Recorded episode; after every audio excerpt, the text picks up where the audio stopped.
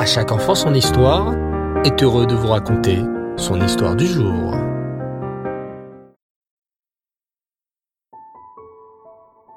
Bonsoir les enfants et Reftov, j'espère que vous allez bien et que vous passez de belles vacances. Bao Hachem. Cette semaine, ou plutôt ce vendredi, nous serons le 10 Tevet, à Sarah Betevet, un jour de jeûne, puisqu'il marque le début du siège de Nebuchadnezzar, Nabucodonosor. À partir de ce jour, les Juifs ne pouvaient ni rentrer, ni sortir de Yerushalayim. Ce jour-là marque le début d'une véritable catastrophe, celle de la destruction du Beth Amikdash.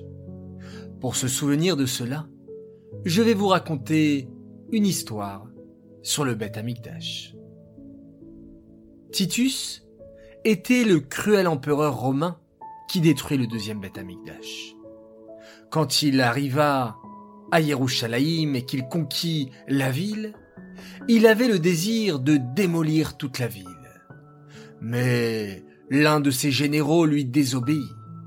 Il laissa une partie de la muraille intacte, le mur occidental ne fut pas détruit. Voyant cela, Titus entra dans une colère folle. Pourquoi n'as-tu pas exécuté l'ordre que je t'avais ordonné? Pourquoi n'as-tu pas détruit le cotel Le général prit peur et bégaya. Monsieur l'empereur, je vous jure que je l'ai fait pour montrer à quel point vous êtes grand, que vous êtes fort. Si je l'avais détruit, les gens n'auraient pas su quel grand bâtiment vous avez détruit. Car oui, les enfants, le Beth Amikdash était un grand et majestueux bâtiment.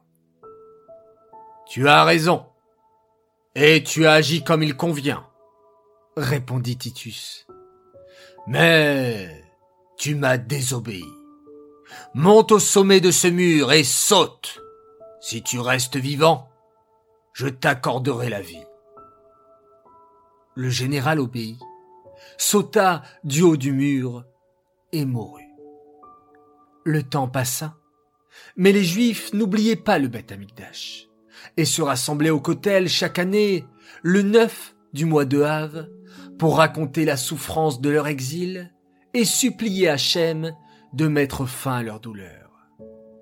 Les Romains, voyant à quel point les Juifs vénéraient le mur occidental, voulurent le détruire. Et ils décidèrent de le brûler. Mais le mur resta intact. Le feu ne pouvait pas brûler d'aussi grosses pierres. C'est alors qu'ils eurent une idée. Ils allaient entasser les poubelles devant le mur, jusqu'à que le tas d'ordures recouvre entièrement le mur et qu'il disparaisse. Les Juifs assistèrent à cette terrible scène, mais ils ne pouvaient rien faire. Il ne leur restait que leurs yeux pour pleurer. De nombreuses années passèrent. Un Juif, venu d'un pays lointain, désirait se rendre au Kotel pour prier et implorer la pitié d'Hachem. Mais quand il arriva à Yerushalayim, il s'étonna de ne pas voir le mur. Il demanda alors aux passants où est-ce qu'il pourrait le trouver. Mais les passants affirmaient qu'ils n'avaient jamais entendu parler d'un tel mur. Il erra donc dans la ville jusqu'à tomber sur un gigantesque tas d'ordures d'horribles odeurs s'en dégageaient. Il se demanda comment pouvait-on vivre à côté de cet affreux tas de détritus. C'était épouvantable. C'est alors qu'il rencontra une vieille femme portant un lourd sac sur ses épaules. Il lui proposa de l'aider, mais quand il constata qu'elle venait déposer ses poubelles sur le tas d'ordures, il la questionna. Comment se fait-il qu'on ne mette pas les ordures ailleurs? N'y a-t-il pas de meilleurs endroits pour les entreposer? La vieille femme le regarda bizarrement et répondit. Ça se voit que vous n'êtes pas d'ici. Il y a longtemps, les Romains nous payaient pour mettre nos poubelles ici, afin de faire disparaître le mur sacré des Juifs. Depuis, on a pris l'habitude de les entreposer ici. Quand le Juif entendit ceci, il fondit en larmes. Mais comment? Comment a-t-on pu laisser le mur sous cet épouvantable tas d'ordures? Ce n'est pas possible. Il faut trouver une solution. Mais je n'arriverai jamais à enlever ça tout seul. Il faut que les gens m'aident. Il commença à désespérer. Mais d'un coup, il eut une idée.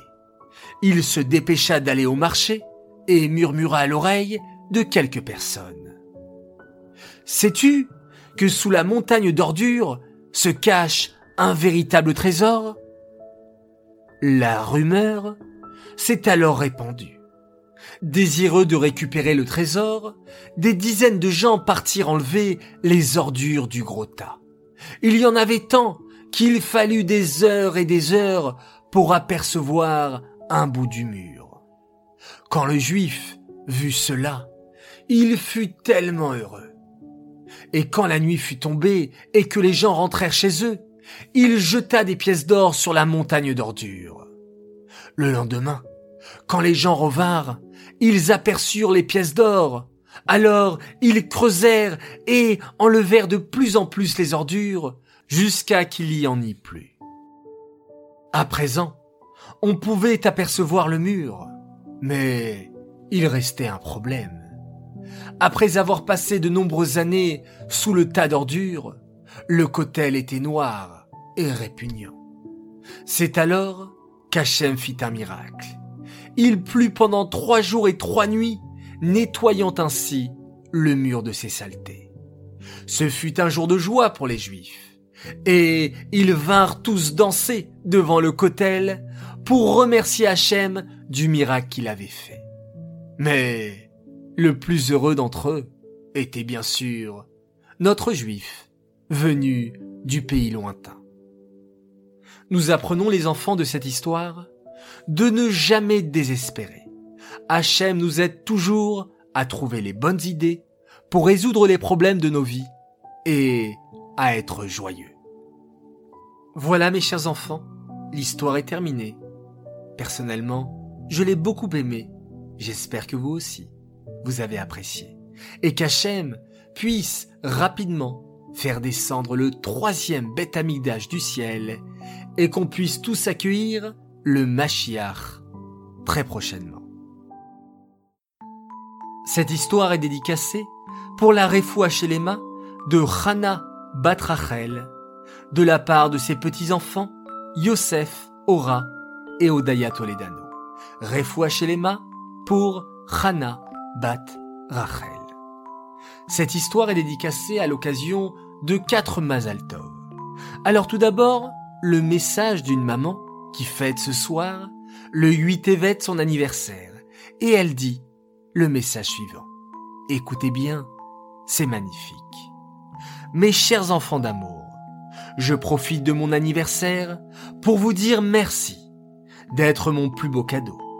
Papa et moi sommes si fiers de vous et on vous aime plus que tout. Merci Hachem. Alors ce message s'adresse bien sûr à Eran Shlomo, Serach, Elisheva et Ezra Meir Yosef Waknin. Voilà les enfants, un message magnifique. J'espère qu'il vous plaira et que vous puissiez donner toujours beaucoup, beaucoup de nachat, de satisfaction à votre maman et à votre papa. Deuxième Mazaltov, pour un garçon, un tzaddik. Il a fêté son anniversaire hier, il s'appelle Eli Pinchas Cohen. Joyeux anniversaire de la part de tes parents, de tes frères et sœurs qui t'aiment très fort, que tu sois toujours aussi mignon et souriant et que tu puisses rester dans le chemin de la Torah toute ta vie jusqu'à 120 ans. Troisième Azaltov, pour une belle princesse qui fête ses 5 ans, alors tout de suite je te transmets un message de ta famille. On te souhaite un bel anniversaire de 5 ans, à notre petite princesse Shira, qui est si gentille et qui a tant de chesed. Continue de faire aussi bien à Havat Israël. On t'aime très fort de la part de papa, maman, Mayan et Ayala. Enfin, quatrième et dernier Mazaltov pour une fille extraordinaire, Pessia Sheina Matuzov. Elle fête ses 7 ans. Alors, on te souhaite d'avoir une très belle année, toujours en bonne santé. Continue à faire des efforts à l'école. On est fiers de comment tu aimes t'occuper de ta nouvelle petite sœur. On t'aime très fort, ton papa et ta maman. Voilà les enfants, je me répète, un grand moment aujourd'hui, une très belle histoire, que l'on puisse rêver de la reconstruction du Beth Amigdash, que l'on puisse rêver d'être tous réunis rapidement à Yerushalayim. Alors rêvons, et bientôt, c'est sûr, qu'Hachem réalisera nos rêves, comme il a fait à notre Yosef Hatzadik, dans notre paracha de la semaine. Et oui, Yosef a vu ses rêves se réaliser. Alors vous aussi, sachez que vos jolis rêves se réaliseront très très bientôt. Laila Tov, bonne nuit, et on se retrouve Bezrat Hashem demain. On se quitte en faisant un magnifique schéma Israël.